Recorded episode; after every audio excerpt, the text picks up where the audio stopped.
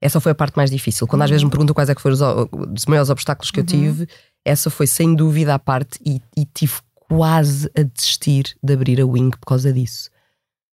Porque as escolas de estética não ensinavam, ninguém sabia fazer, e as únicas pessoas que sabiam fazer, havia uma comunidade indiana muito forte e paquistanesa uhum. que sabe fazer. Quase todas as mulheres indianas sabem fazer esta técnica, porque isto é uma coisa uh, muito tradicional delas, que elas sabem fazer, só que depois não falavam português. E eu lembro-me de ir para Almirante Reis, para o Martim Muniz, eu andava naquelas lojas todas, no shopping do Martim Muniz, a perguntar quem é que sabia fazer esta técnica. Olhavam para mim a pensar: uh, porque é que tu queres saber isto? E quase todas de facto sabiam fazer, só que não falavam português.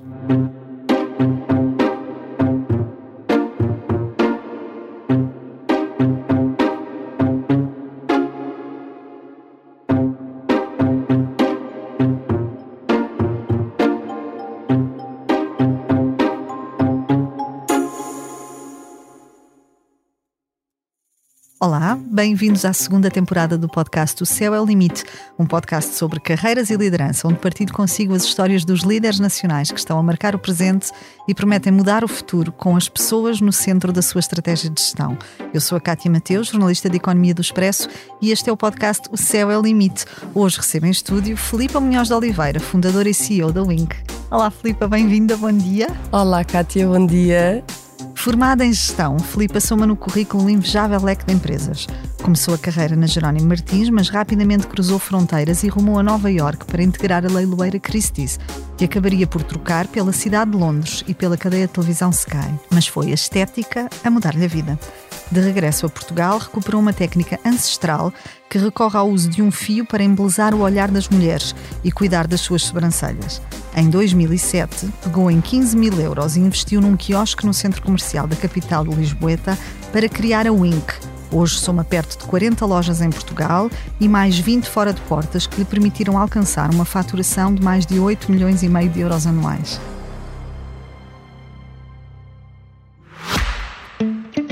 O depósito especial AB do Ativo Banco tem muitas vantagens. Uma TINB de 3,5% com mínimo de constituição de depósito de 500 euros recebe juros em 6 meses e não tem de ficar com o dinheiro preso até ao final do prazo.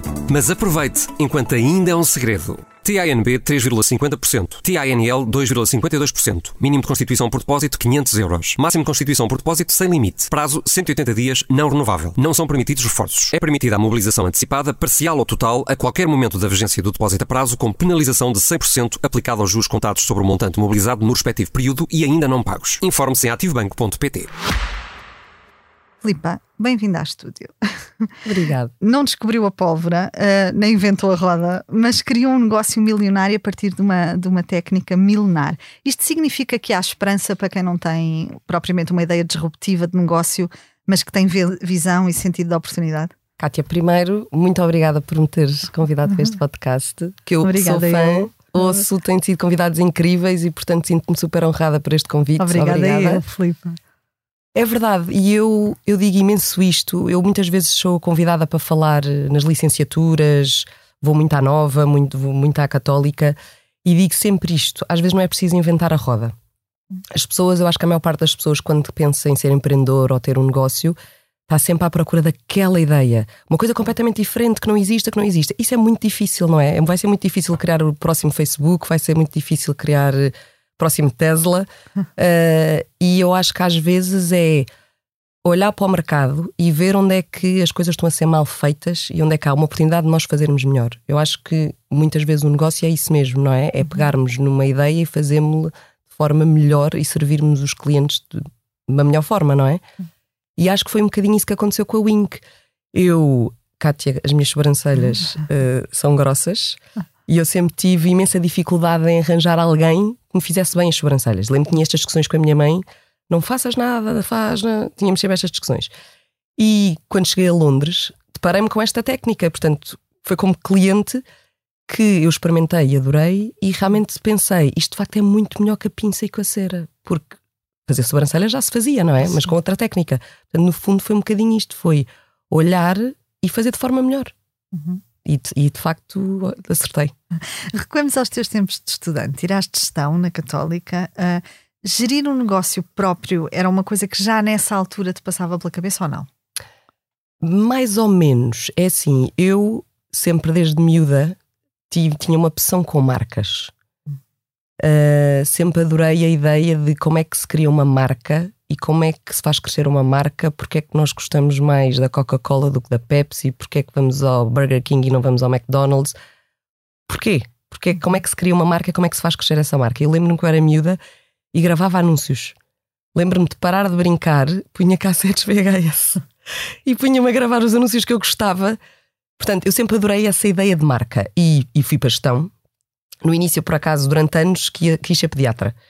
Mas depois eh, comecei a achar que se calhar eh, não, não, não era, não era bem por aí.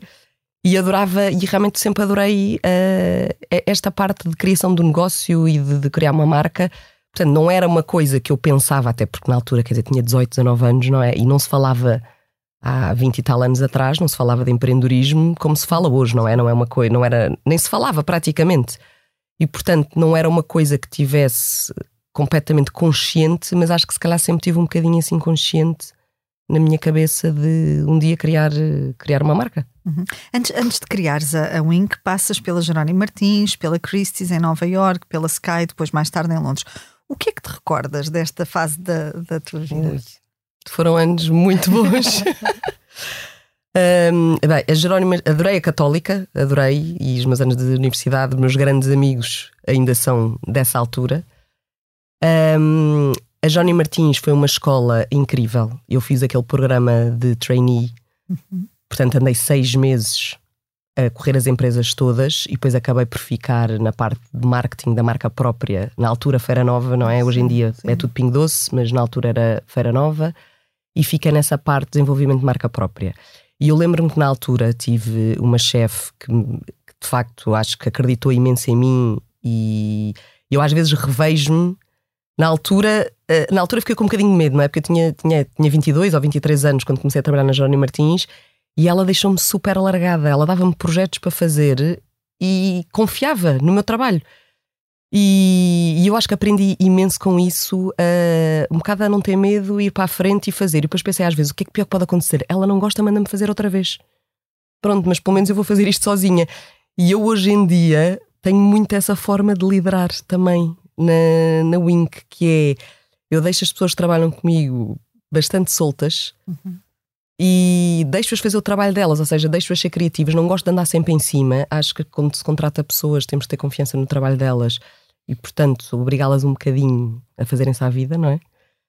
E, portanto, eu acho que o que eu aprendi imenso na Jónia Martins foi, foi muito isso. E é uma escola inacreditável e gostei imenso. Depois, quando fui para a Christie's, uh, foi logo acabada de casar, portanto foi assim uma, uma circunstância de, de coisas que. Porque sais de Portugal, sai não é? Portugal. Casas, sais de Portugal e, e, e exatamente, vais e para a Christie's. Foi para a Christie's. Fiquei, não, não fui logo para lá porque um, os vistos nos Estados Unidos são super difíceis, não é? Como nós sabemos, e, mas na altura, como o João estava a fazer o MBA em Colômbia, permitiam às mulheres ter um visto de trabalho temporário. Enquanto o MBA durasse, nós podíamos ter, eh, podíamos trabalhar. Só que nós fizemos mal o visto e eu não consegui trabalhar logo. E então fui fazer, fui fazer cursos. Fiz um curso de espanhol, porque quase todos os nossos amigos eram da América Latina. Uh, fui fazer, na altura, isto já foi há 23 anos atrás, uh, fui fazer cursos de marketing digital, porque a internet estava a começar, foram eram os primeiros anos da Amazon. Portanto, estava tudo a começar nessa altura, portanto, eu achei que era uma boa área, então inscrevi-me na NYU para fazer esses cursos. Depois, uh, quando viemos cá no Natal, então aí sim eu mudei, mudei o, o, visto que me permitia trabalhar. E surgiu essa oportunidade da Christie's, que eu tinha uma grande amiga minha argentina que trabalhava na Christie's e precisavam de alguém que soubesse falar português e espanhol para ajudar com o mercado da América Latina. E foi um trabalho assim, uh, um trabalho completamente diferente. E se calhar, provavelmente, o trabalho mais diferente que eu vou ter. Uh, porque uh, nós, eu estava no departamento que trabalhava com os 500 maiores clientes da Christie's na América, do Norte e do Sul. E, portanto, aí sim também aprendi uh, o que é que é ser, uh, o que é que é, são clientes exigentes e, portanto, o que é que é prestar um bom serviço, perceber exatamente as necessidades dos clientes e estar lá para satisfazê-las. Além da parte super interessante que aprendi imenso sobre arte, sobre antiguidades, sobre joias, uma série de coisas, portanto também uh, foi um e foi um tempo, quer dizer, recém-casada em Nova Iorque a viver dois anos, sem filhos, foi um tempo super, era tudo em bom, era tudo em bom, tudo em bom, tudo divertido, tudo foi um tempo mesmo que provavelmente vai ficar na minha vida marcado como uma das, das melhores fases da, assim, da, da, minha vida. E o trabalho foi super interessante, conheci pessoas super interessantes com quem até hoje me dou, passado tanto tempo, uh, foi muito giro um, e que me deu essa base de cliente. Okay. Como, o que é que, como é que se trata bem um cliente e que tipo de, de serviço poderemos prestá-lo. Depois em Londres, também, depois acabou o MBA, tivemos a oportunidade de ir para Londres. Eu na altura nem sequer tinha trabalho. Uh, o João é que teve uma oportunidade para ir para a banca de investimentos e, portanto, fomos para Londres, um bocadinho aqueles percursos típicos de, de Londres. E, e eu, como trabalhava com uma agência inglesa na altura na, na, na Jerónimo Martins, falei, isto entretanto foi a seguir ao 11 de setembro. Nós apanhámos, Sim. nós estávamos a viver em Nova Iorque no 11 de setembro. Uma altura duríssima e ninguém estava a contratar, pelo contrário, estava tudo a ser despedido. Foi uma altura do mercado de trabalho duríssima, difícil, não é? E então eu, eu, eu, falei para essa minha amiga e ela disse: Olha, está super. Aliás, eu tinha pedido a transferência da Christie's de Nova Iorque para Londres uhum. e eles disseram-me: Filipa, adorávamos, mas impossível. Nós estamos a despedir, não estamos a contratar. E tive a oportunidade de ir fazer uma licença de maternidade okay. para a Sky. Uhum. Que também foi uma experiência uh, muito gira. Eu acabei por ficar lá cinco anos, porque era uma empresa muito inglesa. Eu era a única estrangeira no meu departamento. Tem 200 pessoas, eu era a única estrangeira. Uhum. E, e, e deu-me. Também me deu assim uma experiência de vida de ou seja, tinha que provar e tinha que fazer as coisas bem, não é? Uhum. E hum, também conheci imensa gente, o trabalho foi super interessante. Naquela altura, a televisão em Inglaterra, e ainda é, ainda há muitas coisas que isto foi há 20, há 20 anos atrás, 20 e tal, uh, eles muito uh, à frente no tempo de televisão interativa, os anúncios eram interativos, portanto também aprendi imenso e depois obrigou-me, quer dizer, eu era única estrangeira naquele departamento também me deu ali imensa pontualidade nas reuniões, uh, sim, uma série de coisas que também foi, foi um trabalho super interessante. E viver fora, claro que nos dá uh, uma, uma força de, de, fazer coisas e termos que nos desenvencilhar sozinhos, que quando estamos aqui com a família, com os amigos todos muito próximos, é um bocadinho diferente. Pois a minha filha mais velha nasceu em Londres, eu sozinha com ela lá. Portanto, tudo uh, nos obriga uh, a sair um bocadinho fora do, do nossa zona, de conforto. Sim, totalmente, sim. totalmente. Ó oh, Filipe, e a Wink? A Wink nasce em que contexto? Entretanto, eu sei que regressas a Portugal, não é? Sim. E nasce aí, basicamente. Sim, é? nasceu um bocadinho antes, porque eu em Londres descobri esta técnica okay. como cliente, não é? Estava a passar, eh, estava no Harvey Nichols a, a fazer compras e de repente olho e vejo estas senhoras com uns fios que eu na altura até pensei que estavam a fazer massagens faciais, nem percebi que era depilação. Pensei, o que é isto? Fiquei assim, aliás, como a maior parte das pessoas, quando olha pela primeira vez, uh, sente. E olhei e pensei, mas o que é isto? E estava uma senhora árabe, assim ao meu lado, que disse: Isto é, é, é como nós fazemos as sobrancelhas. E eu assim, mas fazer sobrancelhas como? Depilação? E ela, sim, sim, sim, experimente, vai adorar. E eu disse: ah, Eu quero fazer isto. E experimentei, de facto, adorei. Adorei. Pronto. E depois, continuei a fazer como cliente, todas as minhas amigas que iam me visitar, eu dizia: tens que experimentar isto, isto é espetacular, a minha irmã, toda a gente, eu queria que experimentassem aquilo, porque eu fiquei mesmo fã da técnica. Mas nem nunca pensei naquilo como negócio, não, não fazia parte de, de, dos planos. Até que nós decidimos voltar para Portugal, na altura. Uh, já estávamos em Londres há 5 anos, já estávamos fora de Portugal há 7, a nossa filha já tinha 3 anos, achávamos que era uma altura boa para. Não se falava de crise, isto era 2007. Não achávamos que era uma altura boa para voltar. E, e eu estava literalmente sentada a fazer as sobrancelhas e pensei: ai que chatice, agora onde é que eu posso fazer isto em Lisboa? Não há nenhum sítio que faça isto em Lisboa. E de repente foi um bocado aí. Foi tipo, deu-me uma luz e disse: eu vou levar isto. Eu vou levar isto para Lisboa. Não sei como, mas vou levar isto para Lisboa. E portanto foi aí que eu, que eu vim a Lisboa apresentar o projeto às Amoreiras. Okay. Isto em novembro de 2006. Novembro de 2006. E, e eles acabaram eh, por aceitar. E, e portanto abri em abril de 2007. Vim para o Natal, fiquei já, uhum. não é? Já fiquei, saí de Londres, fiquei. E abrimos em abril de, de 2007. E nasce num quiosque, não é? Nasce num quiosque. Num quiosque, 15 mil euros de, Exato. de investimento. Que hoje em dia já não é. era, isso, era isso que eu ia perguntar. Como é que. Uh, uh, no fundo, como é que isto escala desta, desta maneira, não é? Porque investes cerca de 15 mil euros, passas do investimento desta ordem para uma faturação de mais de 8 milhões de euros anuais, não é? Sim. Olha, foi, foi uma boa surpresa. Eu digo-te que na altura uh, eu abri a Wink por, por uma necessidade própria. Foi tipo quase egoísta, género. Eu quero preciso fazer isto em Lisboa, vou levar, não há ninguém que faça, vou fazer eu. Mas lembro-me que, portanto, e o investimento na altura era muito baixo, até porque, claro que hoje em dia, com, com, com as aprendizagens que nós temos e com o crescimento e com o que nós vamos sabendo do mercado, temos uma série de outras coisas que fazemos e que temos no próprio quiosque que na altura eu nem pensava, não é? Portanto, uh, hoje o investimento seria, e é, um investimento muito mais alto. Mas na altura, de facto, eu precisava de três cadeiras, um espaço e pessoas. Pronto, tudo mais básico, eu só queria pôr aquilo a funcionar. E, mas lembro-me que ao fim da primeira semana nas Amoreiras, eu pensei: isto vai ser um negócio. Isto vai ser um negócio. E foi a primeira vez que eu aí tive, tive essa sensação se calhar isto afinal vai ser mais do que só este quiosque nas Amoreiras, porque foi tão bem recebido e as pessoas gostavam tanto. Uh, eu lembro-me que achava graça que os próprios homens vinham buscar folhetos para levar para as mulheres, para as namoradas, eles próprios olhavam para o negócio e achavam isto é uma coisa que faz sentido. E tínhamos filas de mulheres para experimentar. Uh, eu lembro-me na altura, nem tinha. O negócio começou de uma forma tão uh, básica, e eu, às vezes digo isto também quando vou falar e quando às vezes as pessoas me perguntam, e às vezes faço mentoring de pessoas que querem abrir negócios e têm ideias, eu às vezes digo que realmente o negócio também se vai desenvolvendo muito à medida que vai crescendo. Eu lembro-me que eu não tinha um livro de marcações, nem sequer me tinha passado pela cabeça que era que, era preciso, que as pessoas iriam querer marcar.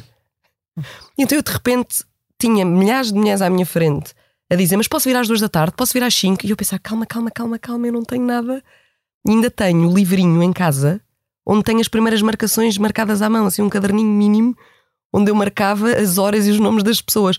Claro que depois, ao fim de uma semana, pensei, não, tenho que arranjar maneira de ter isto, um livro de marcações. Portanto, as coisas foram crescendo e foi nessa altura que eu realmente percebi que podia ser mais do que só ali aquele quiosque das Amoreiras. Uhum. E acabámos por crescer muito rapidamente também. Acho que tivemos uma conjunção ali também de fatores, era uma coisa completamente nova, portanto eu acho que os, shop, os próprios shoppings estavam abertos a ter coisas inovadoras, interessadas, não havia nada igual, portanto as pessoas também tinham essa curiosidade e depois apanhámos a crise de 2008, 2009, 2010, em que ninguém queria investir. A maior parte estavam muitos negócios a fechar e nós chegávamos aos shoppings e dizíamos: Olha, eu quero abrir uma loja, quero abrir um quiosque. E portanto acabámos por uh, também ter alguma sorte nisso uhum. e crescemos muito rapidamente. Oh, Filipe, ia, ia te perguntar uma outra coisa. Tu referes a determinada altura que, que, o que impulsionou, no fundo, a criação da Wing foi essa dificuldade que tu tinhas em encontrar quem pudesse uh, fazer as sobrancelhas utilizando essa técnica. Como é que tu resolves o problema das pessoas, não é? Para trabalhar lá. Ou seja, tu encontravas com facilidade uh, pessoas que dominassem a técnica para recrutar, para contratar. Como é que, não, como essa, é que essa foi a parte mais difícil. Quando às vezes me perguntam quais é que foram os, os maiores obstáculos que eu uhum. tive, essa foi sem dúvida a parte e, e tive quase a desistir de abrir a Wing por causa disso.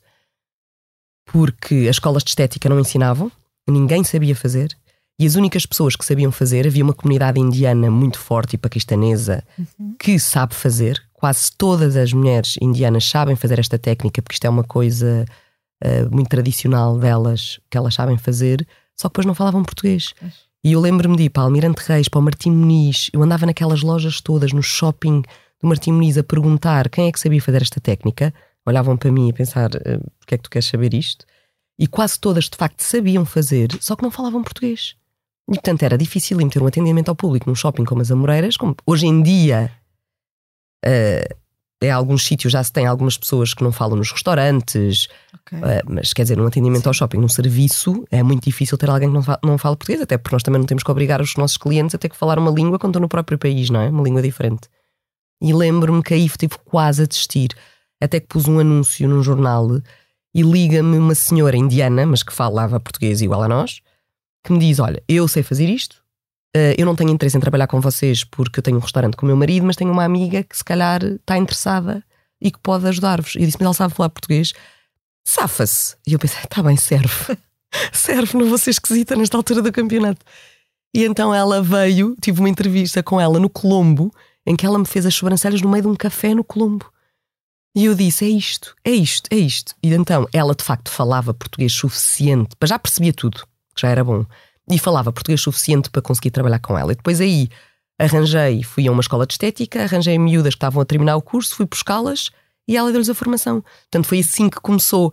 Claro que depois, ao fim de um tempo, já tínhamos uma formadora própria e hoje em dia temos uma escola de formação e, e formação própria, mas naquela altura foi mesmo ali um quase um deal breaker do negócio de não conseguir abrir com a falta de recursos humanos. Duvidaste alguma vez que esta ideia fosse ser um sucesso? É, olha, para te ser sincera, nunca pensei muito nisso, porque eu, eu, eu, eu um, não sei se sou também muito otimista às vezes, uh, eu, eu sou muito pouco risk averse. Um, claro que também não, o valor do investimento também não era uma coisa que se eu perdesse aquele dinheiro, quer dizer, não perdia a casa, não perdia. conseguia continu continuar a sustentar os meus filhos, não é? Um, portanto, o, eu sou muito de vou fazer, vou fazer. Se depois não correr bem, não correu. Não tenho muito esse medo. Gosto de. Não penso muito. Às vezes devia pensar, às vezes, em algumas situações um bocadinho mais. Mas acho que quando se pensa muito, eu digo às vezes isto nos negócios, não sai do papel. Não se faz. Claro que quando abri o primeiro dia, lembro-me de. Eh, nós abrimos às 10 da manhã, não é? O shopping abriu às 10 e acho que a nossa primeira cliente, que ainda hoje é a nossa cliente, foi ao meio-dia e meia. E eu lembro que as pessoas passavam e nem olhavam. E eu pensei, ai meu Deus, isto não vai correr bem. Foi só aí o meu único momento que eu pensei, será que isto não vai correr bem? Mas depois, claro, quando essa, essa cliente se sentou, eu fui buscar ao quiosque do lado, que ela estava a fazer as unhas, e eu fui e disse, porque eu depois nessa altura pensei, eu vou oferecer. Eu disse: Eu vou oferecer isto. Não, não tenho nada a perder. Quer dizer, entre não vender, mas ao menos ter aqui pessoas sentadas e a mostrar o que é que o serviço. Porque eu estava tão confiante que o serviço era bom, que as pessoas iam gostar, que disse: Eu só tenho que experimentar. E então fui e disse: um, Olha, nós estamos a oferecer este serviço. E ela, de facto, tinha umas sobrancelhas ótimas, portanto também encaixou bem. E a partir do momento em que ela se sentou ali para experimentar, nunca mais paramos. Porque eu acho que as pessoas só precisavam de ver, não é? Normalmente não, vão, não iam perguntar o que é que se passa aqui. Portanto, a partir daí acho que nunca mais duvidei. E entretanto isto ganha uma dimensão internacional, portanto começas a, a sair de Portugal para, para outros países. Que dificuldades é que sentiste neste, neste processo? Foi, foi fácil escalar este, este conceito para outros mercados? Olha, temos duas situações diferentes. Também o, o, a internacionalização da Wink foi um bocadinho também por acaso. Começámos pelo Brasil e depois é que fomos para a Espanha Uh, nós no Brasil tínhamos uma cliente nossa brasileira que estava cá, que decidiu mudar, casada com um português, que decidiu mudar para o Rio de Janeiro. E adorava a marca, e então andou atrás de mim, que queria abrir, que queria abrir, que queria abrir. E eu pensei, ai, Brasil é longe, a maior parte das marcas portuguesas não dão certo no Brasil. Parece que é parecido, mas não é. Cultura muito diferente, mesma língua, nós achamos que falamos a mesma língua, não. Tudo um bocadinho diferente. E, e pensei: uh, não, não me vou meter nisto. Mas depois também foi uma daquelas minhas coisas. Eu pensei: também, o que, é que, é que pode acontecer mal? Experimentamos, não corre bem, fechamos. E então acabei por falar com eles. Um, e então eu fiz um pequeno investimento no Brasil, mas não fiz grande. O investimento era deles, porque o conceito, ao contrário de Espanha, o Brasil é tudo franquia. Okay. Portanto, ele é o nosso master para, para o Brasil e, portanto, é tudo franquia. Eu só investi na primeira loja um, e decidimos abrir e experimentar. Ao contrário de Portugal, o Brasil tem uma concorrência gigantesca, não nesta técnica, mas em pinça e em cera. E como sabemos, o mercado brasileiro de estética é um mercado gigantesco, imenso. não é? Um mercado imenso.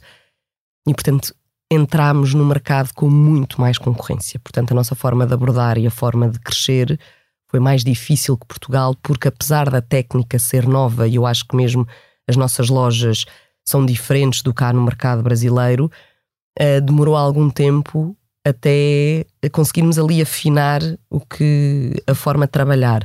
Depois, o mercado brasileiro de franchising é super desenvolvido, ao contrário do português. O, o mercado português de franchising está tá a mudar, mas é um mercado mais fácil, é um mercado mais pequeno.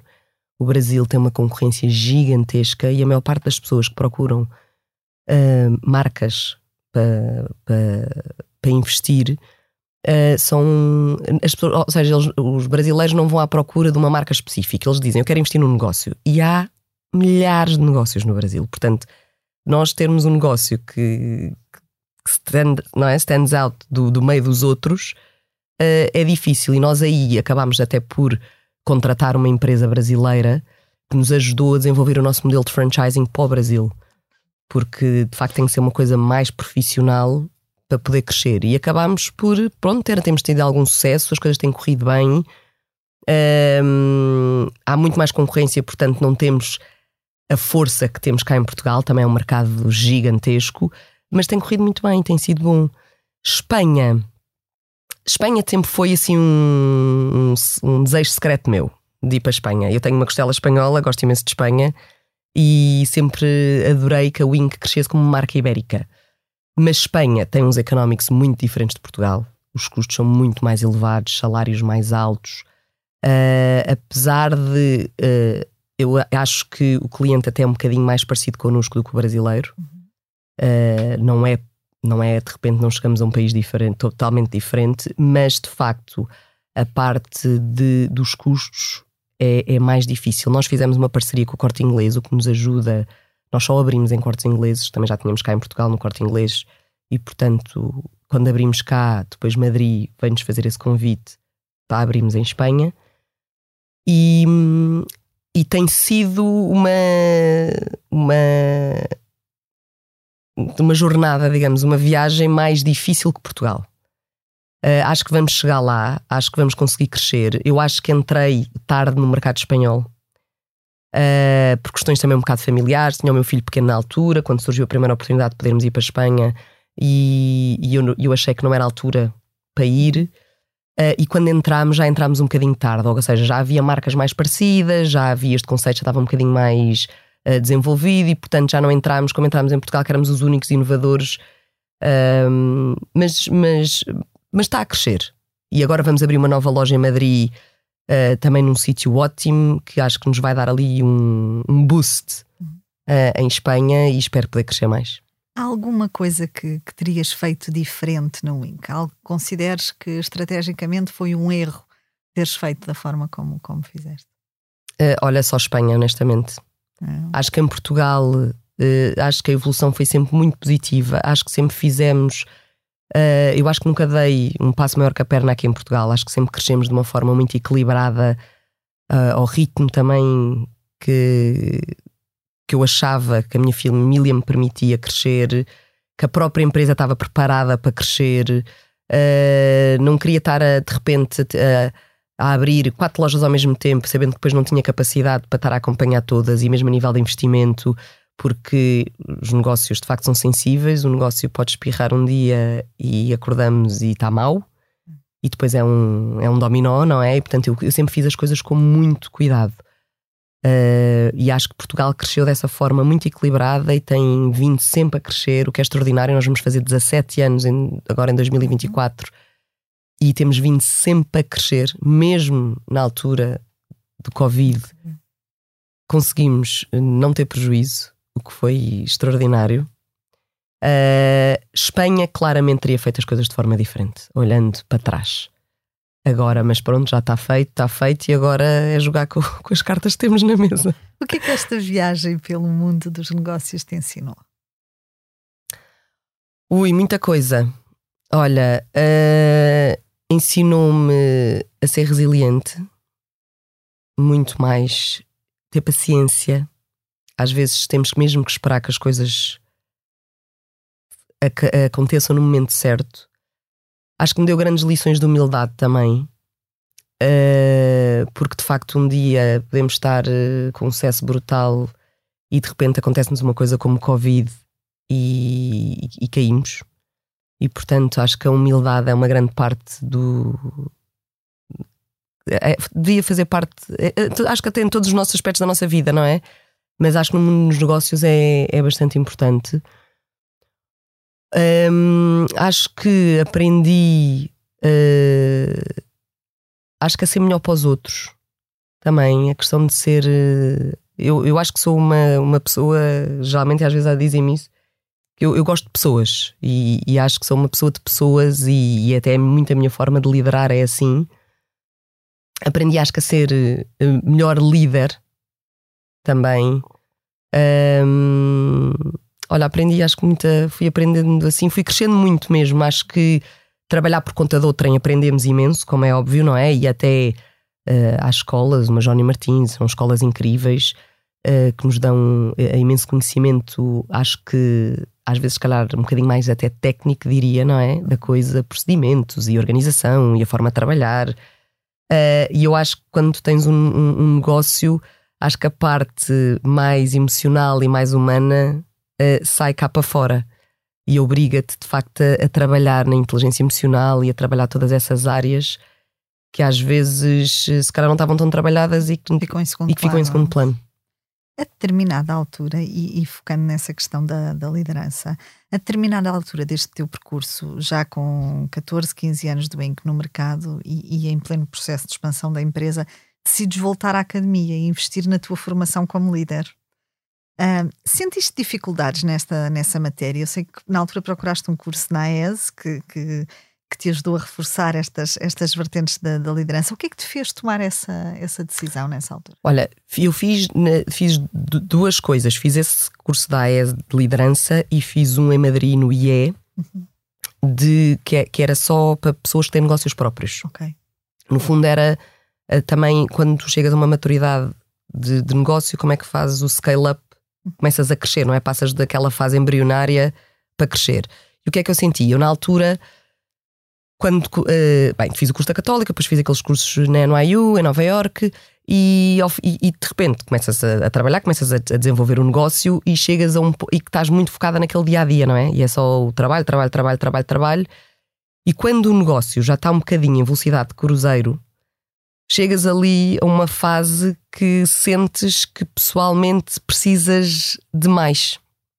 Precisas de mais. E eu lembro-me que às vezes dizia: Ai, eu fazer um MBA, fazer um. Não, nem pensar, agora estudar outra vez. Mas realmente há uma fase, há uma altura em que se sente essa necessidade. Sente a necessidade de partilharmos experiências com outras pessoas que também estão na mesma situação que nós, um, olhar para o nosso negócio um bocadinho, parece de fora, não é? Não estamos tão envolvidos no nosso dia a dia e, portanto, às vezes, quando vamos fazer esse discurso e temos que partilhar e ouvimos-nos a falar sobre o negócio e a, e a, partilhar a nossa experiência, faz todo o sentido. E, e realmente aprendi imenso e senti essa, essa necessidade naquela altura de, de, de, também focar-me um bocadinho em mim, nestas minhas competências e não estar só no dia a dia operacional do negócio e estar a trabalhar nisso. E claro, e depois acho que vimos sempre com imensas ideias e com coisas novas e as pessoas também criticam no bom sentido uh, coisas dos nossos, do nosso negócio e falam ideias e portanto acho que é sempre super proveitoso uh, estes momentos de estudo. Que características é que, na tua opinião, deve ter um, um bom líder? Olha, um, ouvir. Ouvir claramente as pessoas que estão ao nosso lado. Uh, acho que temos que ser empáticos também. Hum, eu acho que, uh, e eu, eu tenho muito essa maneira, acho que o, liderar pelo exemplo, não só dizer isto, eu acho que é muito como os nossos filhos, não é? Às vezes podemos dizer as coisas, as coisas, mas se não fazemos, eles nem ouvem. E, às vezes, e quando fazemos é quando eles fazem melhor. Portanto, eu acho que uh, o liderar pelo exemplo e mostrar na prática, com o nosso exemplo, aquilo que nós queremos para a nossa empresa e partilhar a estratégia, partilhar o que é que nós queremos fazer, acho que é fundamental. A escuta, a partilha, o ouvir os outros. Eu, e nós há muita coisa na Wink que foi implementada com ideias de colaboradoras nossas que trabalham nas lojas. E, portanto, uh, acho que ser humilde e, eh, e ter essa capacidade de, de, de ouvir os outros e, e, aceitar que nem sempre estamos certos, não é? Acho que é fundamental. Qual foi o momento mais difícil deste teu caminho como, como empresária na Wing? Olha, não gosto muito de falar, de, porque já estamos todos fartos disto, não é? E já vai fazer quatro anos, mas acho que foi sem dúvida o Covid. Foi sem dúvida o período mais difícil do, da fase da Wink, acho que muitos negócios também.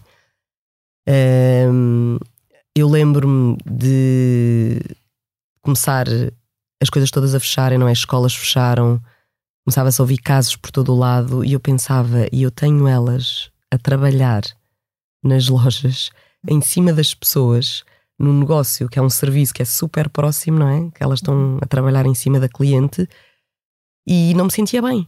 Às tantas não, não me sentia bem com, com aquilo e tomei a decisão de fechar as lojas antes. Ou seja, falei com algumas pessoas de shoppings com quem eu tinha mais confiança e disse: Olha, eu não me sinto confortável em manter as minhas lojas abertas nesta situação. As pessoas estão todas em casa a trabalhar, escolas estão fechadas.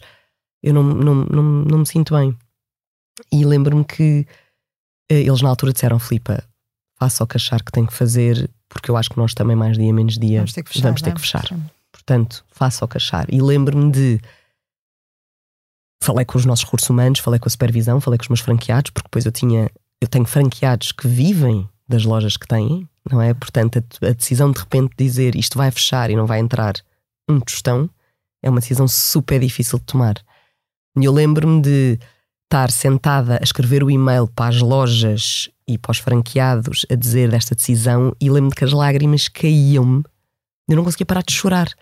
E lembro dos meus filhos estarem a olhar para mim. Estávamos já em casa, não é? Tipo, fechados. E lembro o meu filho mais novo, na altura, não é? Pequenino. Mas o que é que a mãe está a chorar? E eu já, eu já explico. E chorava, chorava, chorava, e porque aquilo estava uma decisão, não sabia como é, o que é que ia haver, e, e, e sentia imenso o peso da responsabilidade das pessoas que trabalhavam para mim e o resto dos, dos franqueados. E depois, uh, e portanto, sem dúvida, isso foi a fase mais difícil de, de perceber o que é que ia acontecer. Eu lembro-me de pensar que tinha dinheiro em conta para pagar três meses de salários e três meses de renda. Depois disso não tinha nem mais um tostão. Como é que eu vou fazer isto? E, tinha, e, e, e sabia que havia pessoas que dependiam disto para viver, não é?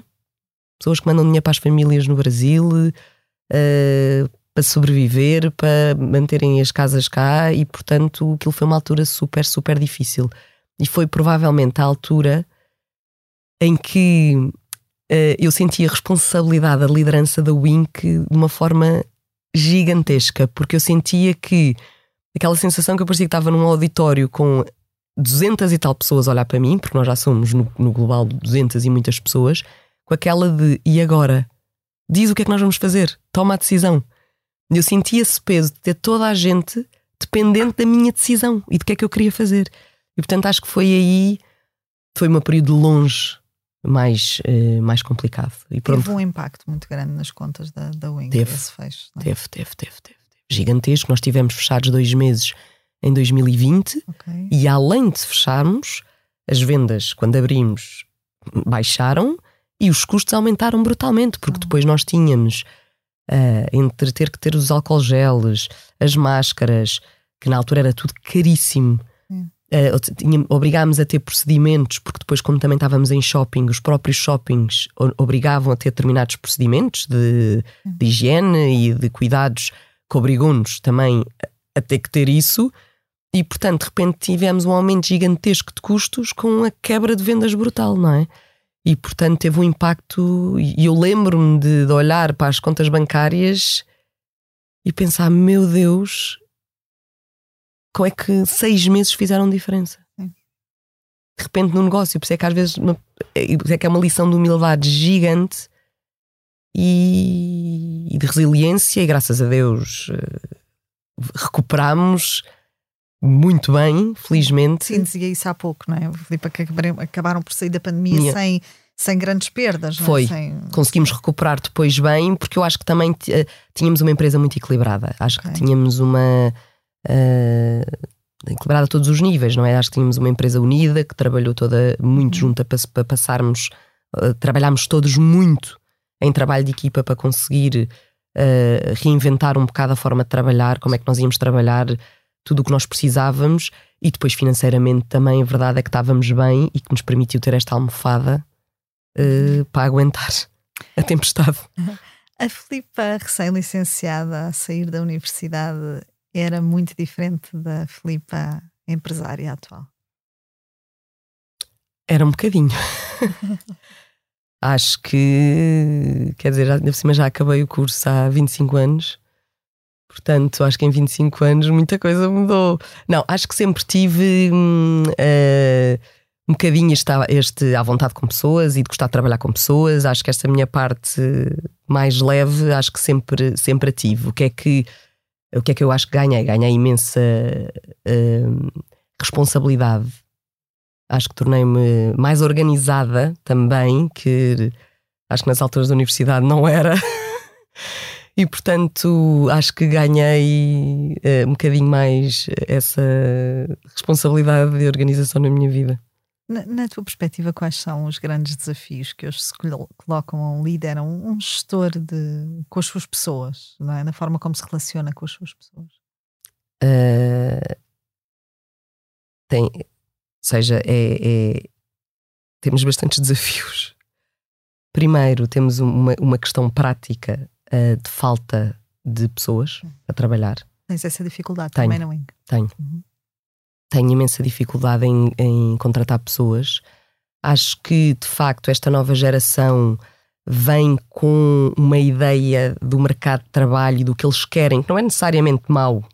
Uh, acho que eles uh, já não há empregos para a vida, já não há uh, aquela coisa do ter que trabalhar das nove às oito da noite, porque realmente eles valorizam outras áreas da vida deles, que eu também acho que são fundamentais e de facto acho que é importante, mas acho que a maior parte das empresas não está preparada para isso e eu, eu própria falo da minha, que acho que é, é um Claro que nós temos uma coisa, nós temos as lojas, que elas têm que estar a trabalhar nas lojas e não podemos fechar, é o que é. Mas depois temos todo um back-office de escritório e de facto, um, o grande desafio tem sido encontrar este equilíbrio no que é que as pessoas procuram, como é que nós podemos trabalhar dessa forma, porque nós vimos muito formatados com o, o, o, tradicional, não é? Que as pessoas têm que cumprir aquele horário, têm que entrar àquela hora, têm que sair àquela hora, vêm todos os dias trabalhar, que a empresa que não. E, e portanto, o mudar um bocadinho esse chip e perceber que as pessoas podem dar tanto ou mais se estiverem satisfeitas de outra maneira e puderem fazer o, o seu trabalho de outra maneira, é, é, desafiante. E eu acho que os próximos anos nisso para as empresas vai ser, eh, vai ser muito desafiante nesse nível. Filipe, qual é a principal lição que retiras do, do teu percurso de carreira? Olha, principal lição. Uh, eu sei que, que digo estou a repetir um bocadinho isto, mas acho que é, é mesmo de. Uh, olha, sermos uh, empáticos, sermos humildes e sermos. Uh, nós não estamos mesmo sozinhos, não é? Nós não, não estamos sozinhos. E portanto, eu aprendi muito a cuidar dos outros também e a preocupar-me com os outros e a ver os outros de outra maneira e a perceber que, e acho que a Winky ensinou-me imenso isso. Uh, eu tive uma vida privilegiada e felizmente, não é? Tive uma, uma, vida privilegiada e ao longo da minha carreira tenho, tado, tenho contactado com muita gente que não teve essa sorte.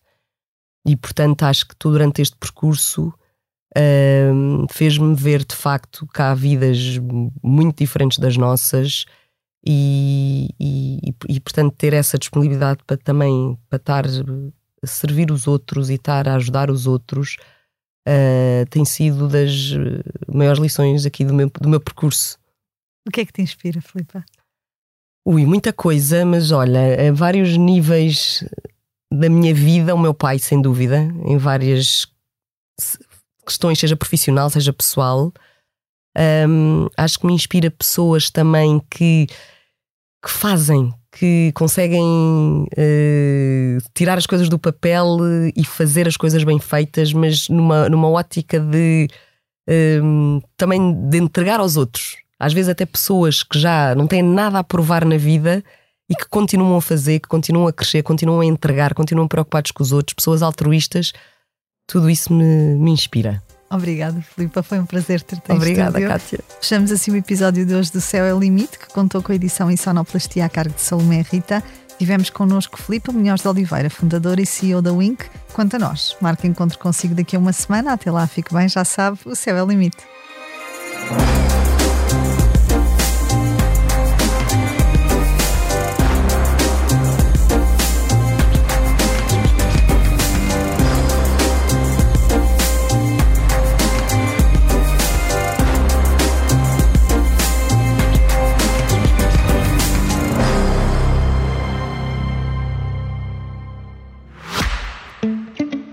Depósito especial AB do Ativo Bank tem muitas vantagens. Uma TANB de 3,5% com mínimo de constituição de depósito de 500 euros recebe juros em 6 meses e não tem de ficar com o dinheiro preso até ao final do prazo. Mas aproveite, enquanto ainda é um segredo. TINB 3,50%, TINL 2,52%, mínimo de constituição por depósito 500 euros, máximo de constituição por depósito sem limite, prazo 180 dias não renovável. Não são permitidos reforços. É permitida a mobilização antecipada, parcial ou total, a qualquer momento da vigência do depósito a prazo, com penalização de 100% aplicada aos juros contados sobre o montante mobilizado no respectivo período e ainda não pagos. Informe-se em ativobanco.pt.